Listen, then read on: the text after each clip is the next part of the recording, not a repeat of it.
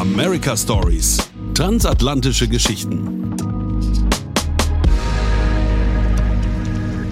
Liebe Zuhörer, willkommen bei dem Podcast America Stories. Seit mehr als 70 Jahren investieren die Vereinigten Staaten in die deutsch-amerikanischen Beziehungen durch Austausch- und Kulturprogramme wie Bibliotheken, Rednerreisen und Musikveranstaltungen.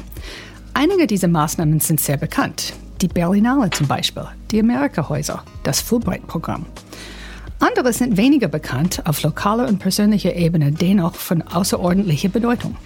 Mit unserem ersten Podcast unter Freunden sprechen wir über Politik, Wirtschaft und die deutsch-amerikanische Zusammenarbeit. Hier sprechen wir mit Menschen über ihre Amerika-Story, wie ihre Beziehung zu den Vereinigten Staaten ihre persönliche Geschichte geprägt hat und wie diese persönliche Geschichte Teil der einzigartigen Brücke ist, die unsere beiden Länder verbindet. In jeder Episode spricht eine amerikanische Diplomatin oder ein amerikanischer Diplomat mit einem deutschen Gast auf Deutsch zu dessen Amerika-Story. Wir hoffen, die Zuhörer finden diese Einzelgeschichte so imponierend und inspirierend wie wir. Und heute haben wir zu Gast Annika Fimmen. Sie ist Referentin Bundesministerium für Arbeit und Soziales, Referentin bei dem Beauftragten der Bundesregierung für die Belange von Menschen mit Behinderung. Annika, grüß dich. Wir freuen uns, dich hier zu haben. Ja, hallo. Äh, ich freue mich auch sehr, heute hier sein zu können äh, und freue mich sehr, über meine America Story mit dir sprechen zu können. Super. Fangen wir gleich an. Erzähl mir deine America-Story. Ja, also wenn ich mal so überlege, direkt meine America Story angefangen hat, das kann ich ziemlich genau sagen, am 13. August 1997. Ähm, da hat mein Flieger abgehoben in die USA damals. Das ist also jetzt im August ist das 25 Jahre her, was äh, mir vor einiger Zeit bewusst wurde, als ich mit meiner Gastmutter sprach. Und da bin ich als PPP-Stipendiatin ausgewählt von äh, YFU, von der Deutschen Youth for Understanding Committee, in die USA geflogen als PPP-Stipendiatin. Und ja, das war für mich was wirklich ganz, ganz Besonderes, weil ähm, das ist für die Hörerinnen und Hörer, glaube ich, nicht ganz uninteressant, dass ich mit einer Schwerbehinderung geboren bin und aufgrund dessen auf einen Rollstuhl angewiesen bin und dadurch natürlich immer so gewisse Herausforderungen auch hatte in meinem Leben. Also ich äh, kenne das sozusagen auch immer mal wieder so mit Unwägbarkeiten umzugehen sozusagen. Und ähm, ich wollte aber unbedingt einen Schüleraustausch machen, weil wir in meiner Familie in Deutschland die Jahre davor schon Austauschschülerinnen und Austauschschüler hatten. Also ich habe insgesamt sechs Geschwister aus anderen Ländern dieser Welt. also mein erster Gastbruder ist mein Bruder Marek aus Polen. Und da war ich zwölf, dreizehn so und das war einfach ein so unglaublich tolles, prägendes Erlebnis auch für mich als Gastschwester, dass ich da dachte, das will ich auch. Und, Und wo äh, bist du hin dann in die USA? Das war natürlich auch für YFU so eine gewisse Herausforderung, ob sie für mich jemanden finden. Ein paar Menschen von YFU sind dann in die USA geflogen und haben dann in Arkansas, sind sie fündig geworden sozusagen. Arkansas. Genau, in den schönen Südstaaten. In genau. Für die Zuhörer ist es vielleicht nicht ganz klar. Sie müssen vielleicht gleich äh, nachschauen, wo Arkansas sich befindet. Aber das ist doch im Süden. Genau. Also das musste ich auch, als mir am Telefon gesagt wurde, da sei jetzt eine Familie, die mich gerne als ihre Tochter aufnehmen würde für ein Jahr. Und sie Arkansas sagten, da klingelte es bei mir auch nicht direkt. habe ich dann auch, nachdem ich aufgelegt habe, erstmal geguckt, wo das ist. Ja, also Nachbarstaat von Texas. Und da war ich ein Jahr in North Little Rock an der High School und hatte da dann auch viel Kontakt zu meinem Congressman. Also ich sage immer mein Congressman, also der Pate sozusagen, der das PPP ja begleitet. Und ja, der hat mich auch so ein bisschen so an Politik und Jura herangeführt sozusagen, weil er da schon immer gesagt hat, ja, also wenn du jetzt hier bist als Ambassador für, für Deutschland sozusagen, dann nehme ich dich auch immer mal mit, wenn ich irgendwie was Spannendes finde und ja, so war das dann auch. So habe ich dann auch mal das große Glück gehabt, in der Rede von Bill Clinton, der zu der Zeit ja President war in den USA. Und das war dann ja ganz aufregend, dass der in seinem Home State sozusagen in Arkansas war. Und da bin ich dann hin mit Congressman Snyder und da habe ich dann zufällig auch beide Clintons treffen können und das war natürlich wow. total aufregend. Das passiert genau. nicht jedem Austauschschüler bzw. Nee, Schülerin. Das, das war absoluter Zufall und ich war total happy, dass ich da reingeraten bin sozusagen.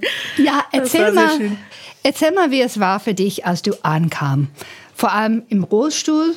Und neu in den USA warst du schon alleine in den USA gewesen? Nein, ich war vorher in meinem Leben auch nie geflogen oder so. Also ich komme aus so einer klassischen Arbeiterfamilie, will ich mal sagen. Also es war auch für mich das erste Mal fliegen und alles irgendwie das erste Mal und über den großen Teich und so.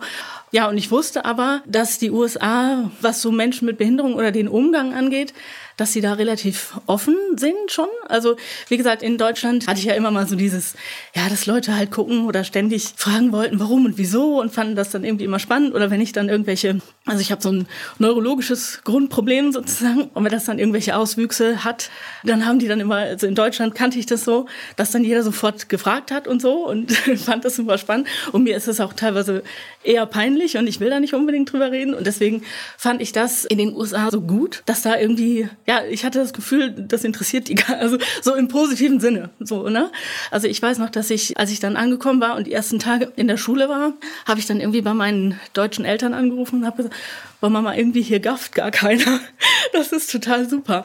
Also das war eigentlich so eine große, ich sage auch immer bei YFU, also ich bin heute nach wie vor da so mehr oder weniger aktiv äh, im Jugendaustausch und ich sage eigentlich immer, dass das so mein größter Kulturschock war, sozusagen, so positiver. Dass keiner hat Kultur, sich für die Behinderung interessiert. Dass das nicht das Vorherrschende war an meiner Person, sozusagen. Ne? Das sagte Hillary Clinton damals auch. Sie sagte, als dann Vic Snyder mich vorstellte und sagte, hier, das ist Annika aus Germany und so, und die ist mit dem PPP hier, dass sie sagte, that's great that you're here, and I'll tell you, you're more than just a disabled woman.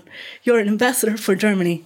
Wow. Und das war so, bam. So, wow, wenn die Frau des Präsidenten das in einem sagt, das ist schon imponierend. Ja, ja. Und das war für mich auch so ein Punkt, so, wo ich so gedacht habe, ich habe auch eine Verantwortung. Das war für mich so, dass ich dachte, ich bin nicht hier natürlich auch, um Spaß zu haben, aber eben auch, weil ich eine Verantwortung habe, die deutsch-amerikanischen Beziehungen zu stärken oder eben wirklich da zu sein als Botschafterin für Deutschland ja. in den USA. Und das war großartig. Was ja. ähm, was hat die Leute in Arkansas an Deutschland interessiert? Was war eine Überraschung? Was für Fragen hast du gekriegt? Was mir immer begegnete, auch in der Schule, war so der dunkle Teil unserer Geschichte. Ah, okay. Dass da immer gefragt wurde, wie das denn eigentlich ist und, und wie wir darüber reden und ob wir das immer noch thematisieren und so. Und dann habe ich gesagt, dass das für uns natürlich auch absolut eine Verantwortung ist, dass wir darüber reden.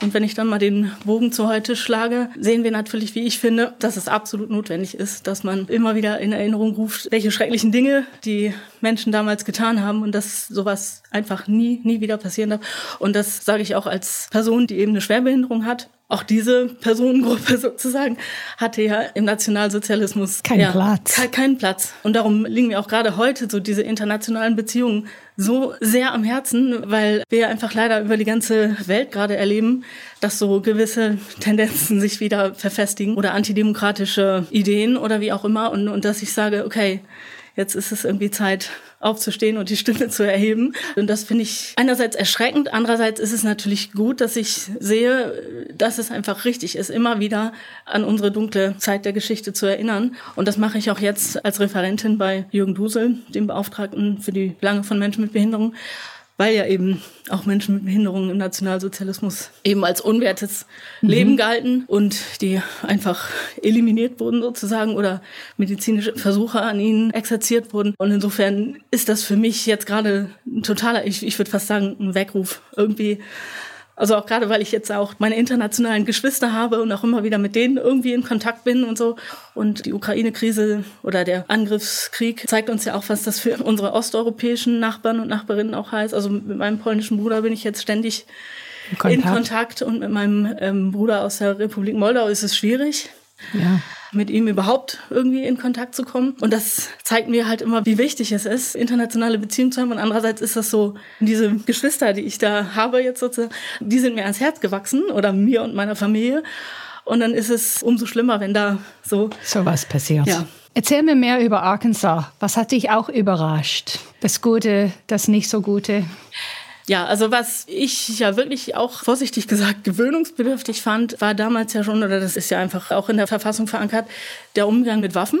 Also ja, immer äh, noch ein aktuelles ja, Thema. Ein leider sehr aktuelles Thema. Ja, und das war für mich einfach, dass man da immer mal wieder in Wohnzimmer reinging, wenn man bei irgendwelchen Schulfreunden oder sonst wo oder irgendwelchen Familienangehörigen war, wo ganz selbstverständlich Waffen im Glasschrank ausgestellt und so, ne? Und dann ja, und hier und das ist die Black Powder Gun und das ist die sowieso Gun und ich habe mir das interessiert aber es war, ja, es war wirklich total interessant, dass damals schon so diese Diskussion und ich das so befremdlich fand, ja. dass die auch so sagten, ja, hier, wenn du willst, kannst, können wir auch mal nach draußen gehen und dann schießt du mal auf ein paar Dosen. Also niemals im Leben werde ich eine Waffe anfassen, so. Und, und das hat auch immer mal wieder so zu Spannungen geführt, sozusagen. Ja, es ist eine andere war, Kultur beinahe. Ja, ja. ja, wie man mit Waffen umgeht. Ja. In manchen Familien, nicht überall. Nicht aber, überall, aber äh, genau. Und das war für mich, also dass sie auch bei mir als Mensch, die natürlich ihren Körper nicht so ganz so gut unter Kontrolle hat, sage ich jetzt mal ganz vorsichtig, dass sie da so völlig ungeniert gesagt haben, nimm dir mal eine Waffe und äh, versuch mal auf die Dose zu treffen. Also so, äh, ja, also habe ich natürlich nicht gemacht, aber ich fand es interessant, dass sie mir diese Erfahrung auch zuteil werden lassen wollten. Und ja. Wie war es für eine Studentin aus Deutschland auf einem amerikanischen Highschool zu sein? Es war unheimlich spannend, weil die so interessiert waren an mir. Also die waren so interessiert an Europa, an Deutschland, was da so anders ist und oder dann, dann fragten sie irgendwie, äh, warum, also ohne jetzt irgendwie ähm, prallen zu wollen oder so, aber dann hatte ich irgendwann dann auch so die Southern Slang da irgendwie so aufgenommen und so und dann meinten sie, wo ich das denn her hätte, ob ich denn in Deutschland schon Southern English sozusagen äh, gelernt hätte und so. also das war irgendwie, also sie waren alle sehr interessiert. Und wie gesagt, auch so diese Tatsache, dass mein, was ich vorhin eingangs schon sagte, dass mein Rollstuhl so gar kein Thema war. Also zum Beispiel war ich auch in mehreren Kursen war ich so die einzige Weiße. Und es war für mich auch wirklich eine sehr interessante Erfahrung, sozusagen mal die einzige zu sein, die andere, also die. War deine Gastfamilie Weiße oder Schwarze? Die, die, sind Weiße. Die sind Weiße, okay. Genau. Also ich hatte da so ein paar Kumpels dann in der Klasse und dann hieß es dann einmal so, als, als dann irgendwie keiner die Antwort auf irgendeine Frage von der Lehrerin wusste, da meinten die so, hey, white German, you know the answer, go for it. Und das, das fand ich so interessant, dass so die Tatsache, dass ich white German bin, so interessant ist. Und äh, Arkansas ist natürlich so ein, äh, heißt ja auch der Natural State und wir sind da unheimlich viel, also mit meiner Gastfamilie, ich bin unheimlich viel durch die Gegend gefahren. Die hatten so einen riesen Camper, so ein, also mhm, fast so ein mhm. Haus. Mhm. Und damit sind wir dann halt immer durch die Lande gefahren und ich habe auch eine absolut intensive Camper-Erfahrung gemacht. Und das war für mich als Rollstuhlfahrerin halt auch natürlich was absolut Neues. Großartig. Ja, ja. also ich habe drei Gastbrüder in den mhm. USA und da haben wir dann irgendwelche Flüsse gebaut und dann musste halt ausprobiert werden, ob die auch halten und so. Und da bin ich dann genauso mit drauf wie meine Brüder auch. Und das war halt großartig. Also ja. ich habe unheimlich viele Firsts erlebt in den USA und als ich gehen musste, war ich sehr, sehr traurig. Wir waren alle sehr, sehr traurig. Es war sehr ja. tränenreich. Ja. Ja, aber ich bin dann auch immer wieder zurück. Natürlich, Hillary Clinton hat dich deutsche Botschafterin genannt. Sie sind aber nicht Diplomaten geworden. Nach dem Jahr in den USA, was hast du dann gemacht? Dann bin ich halt zurück zu meiner Familie und habe Abitur gemacht und dann habe ich auch wirklich inspiriert durch meinen Congressman damals, also Vic Snyder, habe ich dann Jura studiert. Also ich hatte auch immer wieder Kontakt irgendwie mit ihm. Also er hat dann auch immer wieder gefragt so, hey, wie geht's dir und wie war so diese Reintegration in Deutschland? Wie ging's dir damit und so? War auch in Teilen nicht so ganz einfach so weil man ja so viele Eindrücke hat und dann kommt man zurück in diese deutsche Schule und dann war das plötzlich alles so langweilig. Also um das mal so zu sagen. Dann habe ich Jura studiert in Deutschland, in Münster und bin dann aber auch während meines Studiums dann immer mal wieder in die USA zurück. Zwei Jahre später habe ich dann ein Praktikum bei Congressman Snyder gemacht, der auch Jurist okay. ist, also Arzt und Jurist. Und da habe ich dann bei ihm Praktikum gemacht, war dann wieder bei meiner Familie in Arkansas sozusagen. Und was für mich auch ein sehr prägendes Praktikum war, war das Praktikum bei Judge Wallach. Zu der Zeit war der United States Court of International Trade in New York. Mhm. Der hatte mich an der Uni in Münster, der war Gastdozent und da hat er mich irgendwie kennengelernt und ihm ist mein Southern Slang auch aufgefallen und dann hat er mich irgendwie angesprochen. Das ist wie ich auf äh, Schwäbisch. genau. Also mhm. es äh, scheint eine sehr lustige Kombination zu sein. Und ja, das war auch irgendwie ein sehr prägendes Erlebnis eigentlich, weil er ist Jude. Und dann habe ich dann auch, weil er auch Law of War gelesen hat und habe dann auch über unsere Geschichte, also über die deutsche Geschichte auch so ein bisschen geforscht in dem Praktikum. Ja, das war für mich auch so prägend, weil er einfach so unglaublich die waren so gastfreundlich. Er hatte auch eine Schreibkraft, die auch jüdisch war. Und die waren alle so unheimlich offen und haben mich ständig zu sich nach Hause eingeladen. Und da war dann auch immer so dieses latent, dieses, hey, wir sind Freunde. So. Die Deutschen, die Amerikaner, die Juden, die Deutsche. Genau, ja. genau. Okay. Und es ist ein ganz dunkles Kapitel in eurer Geschichte, aber wir verstehen uns sozusagen. Das war so die Message, ja. die da so hinterstand. Eine Brücke. Ja, Genau, und noch vor ein paar Tagen habe ich mit Judge Wallach über Social Media hin und her geschrieben und das ist einfach schön, dass da. Dass die so Kontakte eine, bleiben. Ja. ja. Und nach meinem Studium in Münster hat es mich dann wieder in die USA gezogen. Ja. Und ich bin dann nach Boston gegangen, in die Suffolk University und habe da dann weiter Jura studiert, also einen Master gemacht. Und nach meinem Studium bin ich dann im Bundestag gelandet, wenn man das mal so platt sagen kann. Und wie hat deine Amerika-Zeit dann deine Arbeit im Bundestag geprägt? Bei Ulla Schmidt zum Beispiel habe ich auch ganz viel in, im Bereich Behindertenpolitik gemacht. Also weil in der letzten Legislaturperiode gab es in der Sozialpolitik so ein großes Gesetz, was verabschiedet werden sollte. Und da ging es eben darum, die Lebenssituation von Menschen mit Behinderungen hier zu verbessern in Deutschland. Also das ist mir auch immer in Anführungsstrichen so passiert also ungewollt quasi, dass ich immer diesen Vergleich gezogen habe und immer dann auch überlegt habe, ja, wie würden das jetzt die Amis machen, jetzt mal so ganz platt gesagt. Und hatte natürlich auch immer wieder Kontakt zu denen und habe denen auch erzählt, was wir so machen und was uns so äh, antreibt sozusagen in diesem Gesetzgebungsverfahren. Und es ist einfach latent irgendwie immer da, dass ich mich immer frage, wie würden die das machen? So. Ja, und das ist auch heute, wo ich jetzt bei Jürgen Dusel, also dem Beauftragten für die Belange von Menschen mit Behinderung bin, dass ich das auch immer wieder tue und er das auch einfordert gefordert. Also er will das auch immer wieder wissen. Also er will meine Erfahrungen auch hören, sozusagen. Und es ist natürlich auch für ihn sehr gut, dass ich da sozusagen einmal nur zum Hörer greifen muss, beziehungsweise einmal eine E-Mail und dann habe ich eine direkte Antwort sozusagen. Ja, insofern, es beeinflusst mich total im positiven Sinne.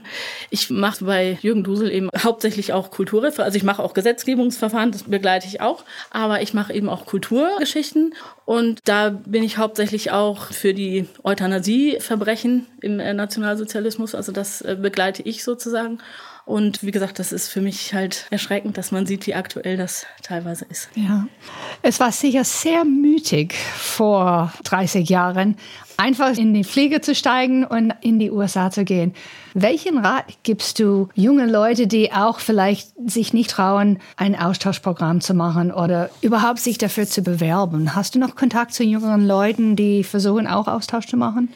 Ja, ich glaube, was man total haben muss oder was ich hatte, war dieser absolute Geist, was Neues zu erleben und zu sagen, hey, diese Welt ist so unheimlich groß und es gibt so unheimlich tolle, viele Menschen und Gegenden auf dieser Welt, die ich noch nicht kenne und die es wert ist, sie kennenzulernen. Und dass es einfach auch eine unheimliche Bereicherung für einen selbst ist, wenn man wirklich mal seine Perspektive wechselt auf die Dinge. Also auf das, also jetzt in meinem Fall, was ich hier in Deutschland gelernt habe und im Prinzip für wahre Münze genommen habe immer, dass man das in einem anderen Land auch anders sehen kann. Und das habe ich auch ja als Schwester von Menschen, die zu uns in die Familie gekommen sind, auch gesehen, dass man Dinge anders machen kann und es ist nicht unbedingt schlechter, nur weil es anders ist.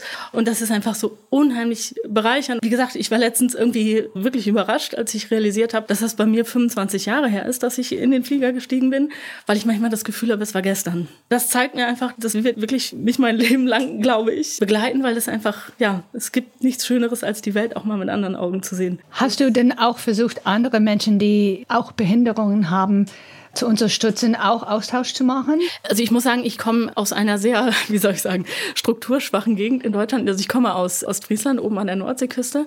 Und ich war immer die Einzige. Egal Kannte, was, du ich, warst immer die Einzige. Ich war immer die Einzige, die mit einer Behinderung lebt.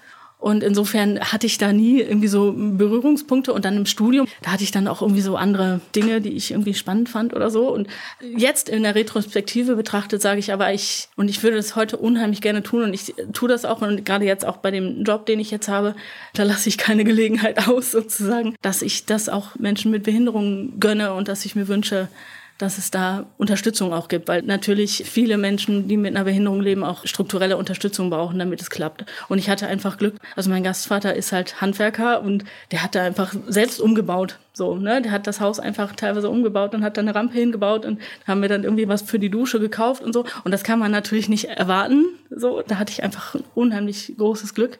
Und insofern, äh, das wünsche ich mir und da werde ich auch nicht müde, das jetzt auch bei dem Job, den ich jetzt habe, immer mal wieder zu sagen. Also ich habe natürlich nicht so den großen Einfluss als Referentin. Ich bin jetzt nicht irgendwie in der ersten Man Reihe. hat immer Einfluss. Äh, ja. Jetzt durch ja. den Podcast, wer weiß, wer dazuhört und denkt, hey, das könnte ich auch machen. Ja. Und für die Zuhörer möchte ich sagen, wenn man sich dafür interessiert, im Show Notes werden wir dann einen Link geben, wenn man sich für ein Austauschprogramm in die USA, wenn man sich dafür interessiert, dann ist es im Show Notes und ich hoffe, dass es vielleicht doch eine Inspiration für anderen ist. Das hoffe ich auch sehr. Das äh, würde ich jedem jugendlichen Menschen wünschen, dass er diese Erfahrung auch machen kann, machen darf. Und vor allem wünsche ich mir aber, dass eben so ein Schüleraustausch nicht nur für Menschen zugänglich wird, sozusagen, die an einem Gymnasium sind oder so, sondern eben auch Menschen, die einfach irgendwie in einer niedrigeren Schulform sind. Und das finde ich auch immer wieder so schön, wenn ich heute mit Jugendlichen spreche aus der achten oder neunten Klasse, also Sek 2, und wenn ich mit ihnen über meine Austauscherfahrung spreche,